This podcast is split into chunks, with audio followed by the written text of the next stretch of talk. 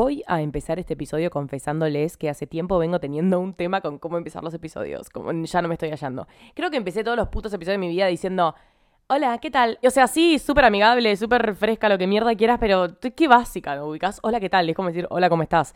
Y me da un poco de paja. Pasa que yo en su momento pensaba y decía, quiero que todos los episodios sean únicos en sí mismos y como que cada uno empiece con una vibra diferente, con palabras diferentes, como que no estaba muy cebada con la idea de hacer una intro que de hecho muchos de ustedes me dijeron que haga una, especie de intro, como si fuese poner música. ¿Pero qué pongo? ¿Una canción de Dualipa? No entiendo. ¿Qué pongo? ¿Un jingle? ¿Tengo que hacer uno? No, ah, no, me gusta mucho esa idea. Así que no sé, es algo que se resolverá en el próximo episodio. Me lo voy a anotar para pensarlo. Em, ahora ya está, ya estoy salvada, puedo directamente empezar a hablar y no hubo que hacer ninguna intro. Bueno, el episodio de hoy. Muy solicitado, como les dije hace dos semanas, no, mentira, mucho menos, hace una semana, hicimos un episodio sobre el amor romántico, en donde yo puse una cajita de preguntas en Instagram, ustedes pusieron un montón de respuestas y yo como que agrupé cierto tipo de respuestas para hablar sobre todo sobre comparación y sobre reemplazo, qué sucede cuando vemos las actuales parejas de nuestro sex o qué pasa cuando pensamos que una persona es mejor que nosotros, qué pasa cuando nos empezamos a categorizar, posicionar en una escala de valor como de mejor y peor, donde uno va arriba del otro. Bueno, como qué pasa con todo eso dentro del amor eh, romántico o en realidad dentro de todo lo que quieras, tipo dentro de la vida, básicamente. Ay, pausa, no saben, el, no saben el día de mierda que tuve hoy. Ya estoy hablando y ya me está subiendo la serotonina a niveles que ni un científico podría explicar. Eh, cuestión Sé que se quedaron con ganas de una parte 2, así que volví a poner en mi historia para que vuelvan a responder. Se repitió el proceso y seleccioné medio como otro grupo de respuestas para poder abarcar un tema. Como les dije en el otro episodio, boludo, tipo, el que mucho abarca, poco aprieta. Así que yo decidí elegir un tema, así como fue comparación y reemplazo, Hoy elijo otro, hablamos de ese, si quieren, volvemos a repetir el proceso, vuelvo a elegir un grupo de respuestas, porque para estar hablando de cualquier mierda y todo junto al mismo tiempo, no se termina entendiendo un carajo y no se termina sacando nada fructífero, boludo. Así que es mejor ir como de a poquito, no sé, arre. Eso dicen las personas que saben. Em, cuestión. Agarré muchas respuestas que tenían que ver con la pérdida, con el final, con el dolor, con el extrañar, con el llorar, o sea, más tirando a ese lado. Nada que ver a lo que hablamos la semana pasada. Nada que ver, pero dentro del mismo terreno. Algunas de sus respuestas fueron, ¿cómo hago para dejar de extrañarlo? No sé, me pone triste verlo con otra. No sé qué hacer, no quiero estar más de novia, pero sé que va a doler un montón. Etcétera, etcétera, etcétera. Muchos de ustedes usando la palabra dolor. Que sí, por supuesto que vas a usar la palabra dolor. Tipo, hoy creo que vamos a hablar de eso, como de lo ligado que está el amor al dolor, boludo. Porque, ay, ya me estoy remetiendo, estoy re spoileando un montón, pero me chupo como lo voy a decir igual. Tipo, el dolor es una de las cosas que más te indica que estás vivo, tipo, que estás respirando, que las cosas te pueden doler, que las cosas te pueden hacer llorar. Y el amor es tipo lo mismo en el otro extremo, como en el extremo lindo. Entonces tenés un extremo lindo y un extremo feo. Y nosotros, los humanos, flasheamos que podemos vivir todo lo lindo después sin enfrentar todo lo feo. ¿Se entiende? Como que querés todo lo mejor, pero después cuando viene lo peor no te lo bancás. Bueno, paren. Ya estoy spoileando sigamos con el caminito que veníamos, que estábamos bastante encausados. Yo tengo un tema con los dolores que siento que no son productivos. Como les dije una vez, que me dijo mi psicóloga, muy acertadamente, y también porque soy muy de acuario, tiendo a mm, intelectualizar las cosas para poder desapegarme un poco de su emocionalidad. Como que a veces, traducido, eh, tiendo como a pensar las cosas más en frío, como más metódico, tipo 1, 2, 3, causa y consecuencia, ABC, arre, porque decía esas cosas en ese orden, pero como pasó esto, entonces pasa esto, entonces me siento así, bueno, como intelectualizarlo, verlo más fríamente, que me hace claramente despegarme de la emoción y del dolor y del llanto o de la alegría o de lo que mierda sea, como que me hace despegarme de toda esa parte. Igualmente, ¿qué sucede? Tengo luna en Pisces, entonces tengo tipo, la sensibilidad más grande de este planeta. Eh, como que las dos se balancean y posta me puedo ir tipo a un extremo o al otro me perdí en el cuento de mi carta astral, pero a lo que iba es que me chocan mucho los dolores que no son productivos, entre comillas. Ni siquiera sé si hay dolores productivos, ¿eh? pero a mí me choca cuando algo no tiene un fin. Yo siento como que todo tiene que estar, todo apunta a algo, como que todo tiene que tener pasos a seguir o un objetivo, un propósito. Siempre hablamos de objetivos y de propósitos en este podcast. Es como que, no sé, para mí palabras que se dicen sin ningún propósito, sin ningún objetivo, son como palabras que no valen la pena, no sé, como si lo que vas a decir no tiene ninguna intención, como que ¿para qué lo vas a decir? Todo lo que hacemos está dirigido a algo. Entonces de pronto me choco con un dolor que es improductivo o como que sea del tipo que sea, como que es algo que te duele y ya. Como perfectamente puede ser la, la muerte, ubicás tipo la muerte de alguien cercano. Es como, es un dolor que te, duele ya, ¿entendés? Tipo, no está hecho para que hagas algo, no está hecho para que algo cambie. Es como algo que te sucede y que lo llorás y listo. Me genera mucha angustia. Pues tipo, ¿qué hago, entendés? No hay nada que hacer. Fuck, la puta me parió. Es como, nada, a seguir la vida y a bancarte ese dolor que es como algo permanente, como que está. Hay algo de eso que no me lo puedo bancar. Y hace un tiempo, hablando con un amigo, él estaba justamente refiriéndose a ese tipo de dolor que es, por ejemplo, cuando se termina tipo una relación amorosa, en donde el dolor es como, no sé, o al menos en un principio no se convierte en nada, es como dolor y ya, tipo, no tenés nada que hacer con eso, ¿entendés? Puedes charlarlo, podés escribir, podés hacer lo que quieras, pero al final es, es, como algo que tiene que doler. Y un poco las muertes también, ¿no? Es como algo que tiene que doler porque en algún, en algún momento deja de doler. Pero bueno, repensando un poco toda la charla que habíamos tenido a partir de que él necesitaba como abrirse con esos temas y charlar esos temas, eh, yo terminé concluyendo en todo lo siguiente, o sea, todo lo que vamos a hablar durante los próximos minutos. Es exactamente lo que spoileé al principio. Ok, sí, el dolor no será productivo, el dolor no te llevará a ningún lado, el dolor ni idea, me cago en el dolor, pero si te duele tanto en algún punto, si hay algo que te duele tanto, es porque en algún momento te dio tanto. Tipo, si llorás el fin de una amistad, si llorás una muerte, si llorás una mudanza de país o lo que sea, significa que todas esas cosas en su reverso, quiere decir mientras la relación de amistad duraba, mientras vivías en tu país, tipo de origen, o sea, tu país natal, em, o mientras esa persona que murió estaba viva, te dio tanto que ahora te quita tanto por no tenerlo. Entonces, por eso claramente que llorás. Entonces, lo que digo es, cuando es todo color de rosas, tipo, sabemos bancárnoslo muy bien, porque claramente que fácil es ser feliz y tener un mejor amigo y vivir en el país en el que querés vivir y, tipo, no tener que desalojar tu casa y que nadie de a tu alrededor se muera. Pero esas cosas, inevitablemente, quizá la mudanza no, pero el resto de las cosas, tipo, el fin de relaciones, la muerte y cualquier cambio que puedas tener a tu alrededor, tipo, son cosas que son cosas que pasan, ¿no? Y esa frase, pero tipo, ni la vida se desarrolla y puede perfectamente pasarte cualquiera de estas cosas que no son permanentes.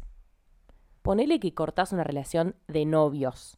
Duele tanto porque amaste tanto, ubicás. Es como re poético y re cliché, pero es como hay algo que siento que tenemos que entender. Es como un proceso, entenderlo en su linealidad. Tipo, si en algún momento estuviste tan enamorada y estuviste tan copada y tan flechada y tan feliz ¿Y cómo no vas a estar tipo llorando como una perra cuando termine, ¿entendés? Hay como una linealidad que siento que tenemos que aceptar, como que después es, ay no, ya estoy soltera, estoy re feliz. No, amor, como que siento que, no sé, hay que darle espacio a esas lágrimas, yo siento, ¿no? Hay que darles espacio, tipo, si en algún momento estuviste tan bien, y bueno, ahora tendrás que estar tan mal como para que se subsane todo, tipo, para que haya una, una balanza, re, te lo dice la persona más extremista del mundo. Pero no sé, son lágrimas de dolor, un dolor que quizás empieza siendo punzante y, y, y punzante, pero siendo como fuerte, y después termina siendo más como una caricia de dolor, ¿entendés? Algo que duele y que después va a desaparecer, pero como todo, y después aparecerán cosas nuevas y después volverán a desaparecer y después aparecer, ¿entendés? Como hay cosas que son lineales. Si amaste a una persona, si le diste a una persona, cuando eso se termine, te va a doler. y eso es justamente tipo el riesgo del amor, ¿entendés? Tipo, bueno, entonces que no nos enamoremos nunca más en nuestras vidas. Porque total, después es una mierda. Porque todo lo que te da después te lo quita. Porque total, después estamos todos enojadísimos con el amor. Tipo, el concepto de el amor y que es una mierda. Todo lo que duele, si duele, fue porque en algún punto estuvo bueno para vos, ¿entendés? Tipo, todo lo que te duele ahora le hace justicia a lo que fue. Y así todo, tipo, no solo, posta que no solo en el plano romántico. Y todos esos malestares, ahora hablando de, de todos los malestares que podemos vivir, como cualquier bajón que tengas, cualquier tristeza, angustia o lo que sea, todo eso siempre, o sea, no sé, es un poco banal decirlo, pero es transitorio.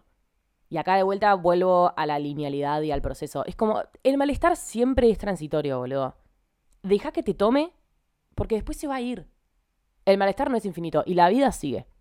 Aceptamos muy fácil la parte linda, la aventura, el goce, y después, cuando toca el final, es como que esperas que no te duela, como que, que no te atraviese más. Si te atravesó durante tanto tiempo, ¿cómo no te va a atravesar el final, entendés? Es literalmente el caso de la muerte, y creo que en el caso de la muerte lo tenemos aún más incorporado y aún más aceptado. Tipo, si viví al lado de una persona durante toda mi vida y la pasé tan bien y la amé tanto el día que se muera, ¿cómo no me va a doler, entendés? ¿Cómo no me va a atravesar también? Bueno, lo mismo pasa con las relaciones, boludo, con cualquier tipo de relación. Con cualquier tipo de relación que se termine. ¿Cómo no te va a doler, boludo? No entiendo, ¿qué estás hecho? ¿De qué estás hecho? no entiendo. Toca al final y esperamos que no nos duela. O tipo, mm, ya me dolió lo suficiente, no debería seguir llorando por esta persona. ¿Sabes la cantidad de amigas que tuve que me dijeron o que me pidieron perdón por estar llorando por un mismo tema? Si el tema te atraviesa tanto, entre paréntesis, si una persona te atraviesa tanto, o sea, no asumas que a la semana lo vas a dejar de, llorar. Igual, tipo, llorar es un verbo cualquiera, pero posta, ¿sabes la cantidad de amigas que tengo que me piden perdón por eso? Tipo, boludo, amiga, tomate tu tiempo, o sea, ni idea. Si si te hizo tan bien en un momento, ¿cómo no te va a doler después? No sé, aparte, tipo, en las relaciones de novios o eso, no sé, se juegan un montón de cosas, boludo. Tipo, es más que, es más que entendible. Porque es justo, y es lo que les dije al principio, es como el amor y su justo dolor. tipo, le corresponde, es un dolor que le corresponde, y es un duelo que le corresponde, y bla, bla, bla. El dolor es fucking parte de estar viva, boludo es lo que te indica que estás viva, no sé, es como que te caiga lluvia del cielo, ¿entendés? Tipo, si sentís la lluvia. El otro día subí una historia que estaba caminando y era un día re feo y yo amo los días feos. Y yo estaba caminando por la vereda y filmé tipo un video como con los brazos abiertos, imagínate así re pene caminando por la calle. Claramente me chupo huevo, ya estoy más allá del bien y el mal, no me interesa quién me ve, a quién no. Y el video decía algo así, no me acuerdo muy bien, pero en la historia decía algo así como, qué lindo día, no sé qué, estoy re buen humor, bla, bla, bla que se alargue a llover, total significa que estoy viva. Creo que es muy literal lo que estoy hablando en este episodio. Es como que me duela, ¿entendés? Que me duela porque por lo menos sé que estoy viva, que algo me está tocando, que tengo piel que está a la superficie y que si hay algo que cae del cielo, lo voy a sentir. ¡Qué depresión sería ser un fantasma y no sentir! ¿Entendés? Como, qué depresión para eso sería nunca jamás en mi vida vincularme con nadie porque sé que me va a doler. O lo mismo que todo, como nunca jamás arriesgarme a nada porque sé que me va a doler. Nunca intentar tipo, nunca tirarme a la pileta, como nunca aventurarme y hacer alguna locura o empezar un proyecto desde cero. Paja. Qué paja no poder sentir el fracaso, boludo. Si es lo que te mantiene viva, si es lo que te dice que estás viva, tipo, te lo avisa. Hable muy rápido. Pero posta, es como mm, el fracaso, la lluvia, el dolor. Te marcan que estás viva. Es como quemarte con cera de una vela. Lo vas a sentir. Solo puedes sentirlo porque estás vivo. No sé, hay algo del dolor que me llama bastante la atención. Y es un concepto que estuve pensando últimamente. Como es esto que les dije, me salió re inconsciente, de hecho, la historia que subí, tipo, la, no sé, la habré pensado en el colectivo, no me acuerdo, pero fue como que se logra llover. Total, si me mojo toda, primero me chupo como, ya está ropa, tipo, boludo, se pone a lavar ropas una vez por semana, ¿qué mierda me importa mojarla por la calle?